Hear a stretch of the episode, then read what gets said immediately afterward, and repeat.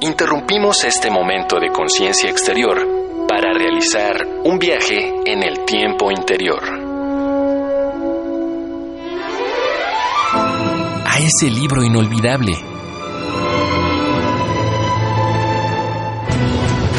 A los días en que paseabas por el campus.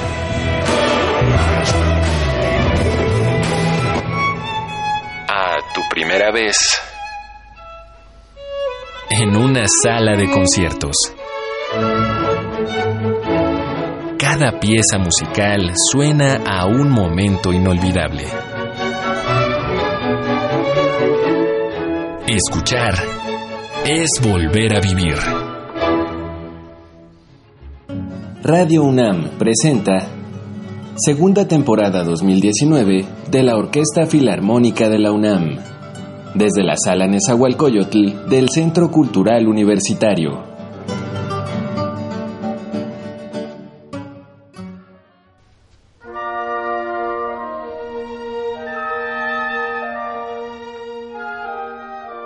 ¿Qué tal amigos?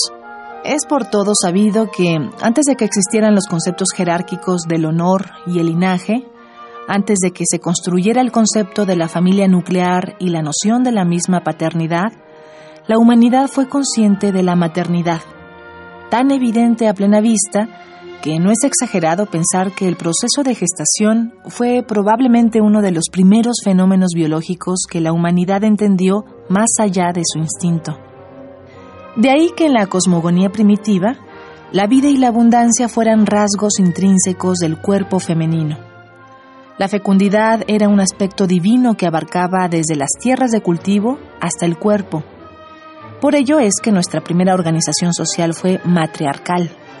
Con los años, mucho se ha abonado a la idea de la maternidad y esta ha sido aplicada a conceptos más diversos como la noción de una madre patria o de una lengua materna, y así como se ha cargado de atributos positivos, también sufre de imposiciones negativas, las cuales han empezado a corregirse en años recientes.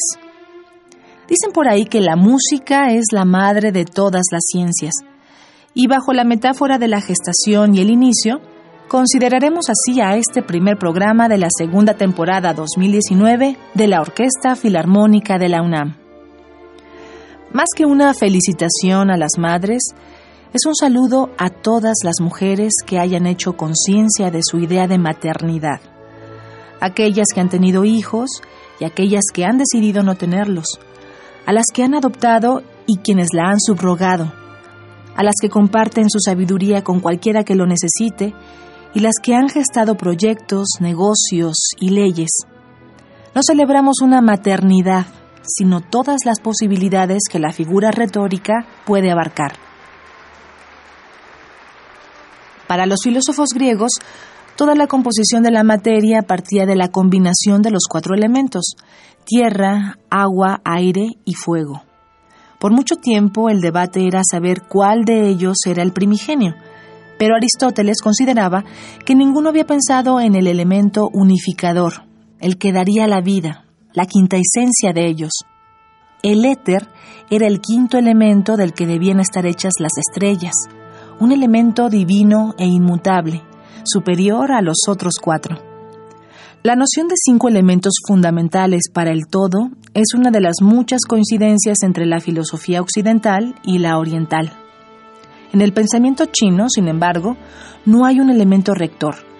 Cada uno de los cinco elementos representa uno de los estados de la transformación. Así, una mente equilibrada debe colocarse en el centro del círculo y permitir que la transformación fluya a su alrededor mientras se experimentan las propiedades de la tierra, la madera, el fuego, el metal y el agua. Cuando la radio francesa comisionó una obra orquestal al compositor Chen Qi-gang, este ideó cinco elementos orquestales relacionados con los cinco elementos o fases cuyo nombre tomó prestado para su pieza musical Gu Qing.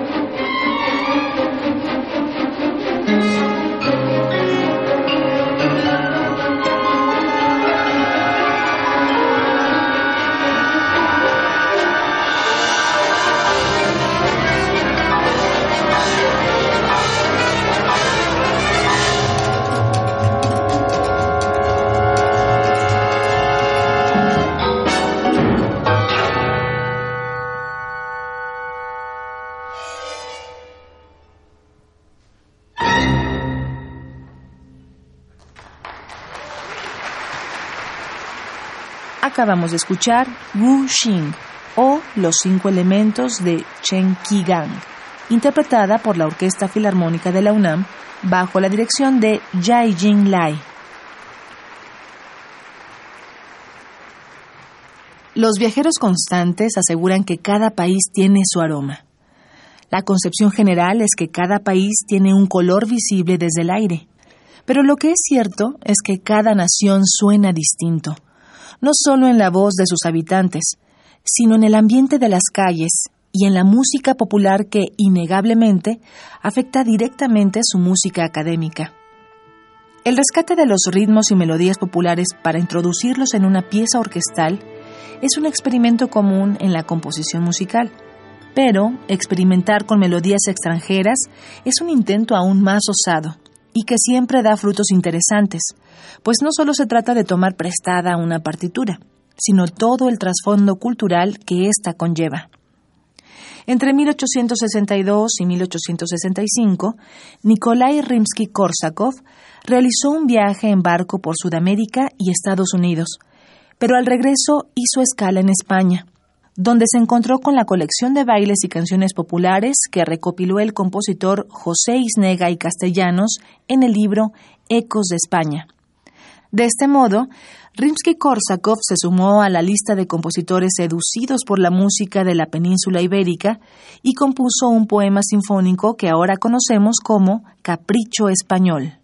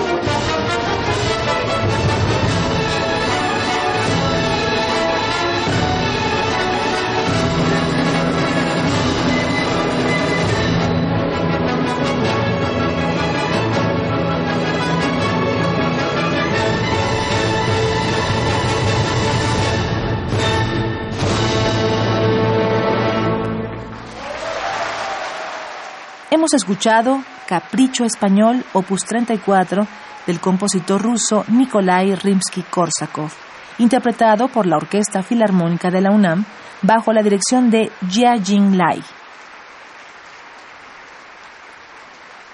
En vísperas de cumplir la mayoría de edad, el príncipe Sigfrido se interna en el bosque para cazar un cisne. La belleza de éste detiene la mano de Sigfrido el tiempo suficiente para que llegue la medianoche y el cisne se convierta en una hermosa doncella de nombre Odette.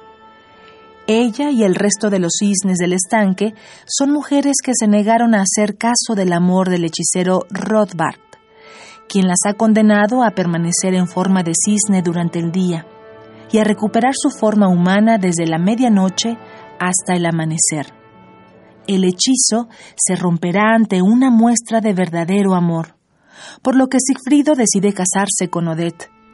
Pero al volver al palacio e informar esto, el hechicero Rothbard disfraza a su propia hija, Odile, como la visión humana de Odette, por lo que Sigfrido es engañado al prometerle amor a otra mujer. Al descubrir la mentira, Sigfrido vuelve con Odette y ambos se suicidan en un acto que logra liberar del hechizo al resto de los cisnes. A continuación, como presentación estelar de esta noche, escucharemos la música que Piotr Ilyich Tchaikovsky compuso para esta, una de las historias de amor más reconocibles de todos los tiempos, la suite del Lago de los Cisnes.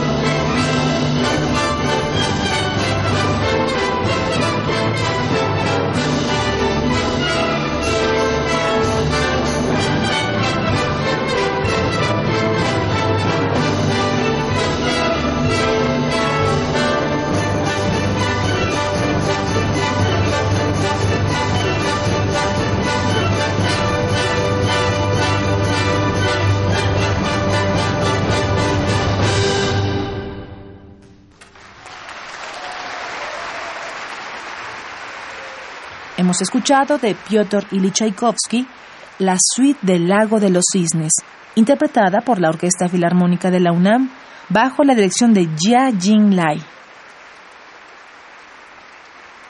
En una comparación algo somera, podríamos definir a la creación artística como un tipo de maternidad, con una concepción dulce, una gestación laboriosa y un parto doloroso que es tan solo el inicio de otra serie de preocupaciones.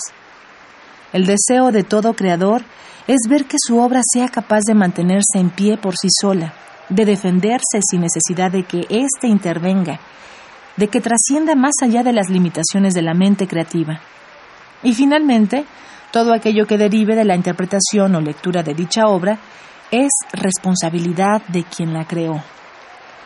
Así, el arte se vuelve una emulación de la vida y nos da otra posibilidad para entender e interpretar la fecundidad. Muchas gracias por haber prestado tus oídos y tu atención en esta emisión y esperamos que nos acompañes el próximo domingo para otra emisión de la segunda temporada 2019 de la Orquesta Filarmónica de la UNAM. Ten una excelente semana. Estuvimos con ustedes en esta emisión Miguel Ángel Ferrini en los controles técnicos, Mario Conde en la realización del guion, Marco Lubián en la producción y en la voz María Sandoval. Muchas gracias y hasta pronto. Interrumpimos este momento de conciencia exterior para realizar un viaje en el tiempo interior. A ese libro inolvidable.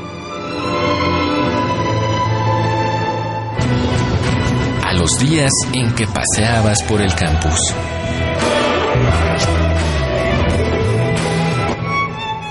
A tu primera vez en una sala de conciertos. Cada pieza musical suena a un momento inolvidable. Escuchar es volver a vivir. Radio UNAM presenta segunda temporada 2019 de la Orquesta Filarmónica de la UNAM desde la sala Nezahualcóyotl del Centro Cultural Universitario.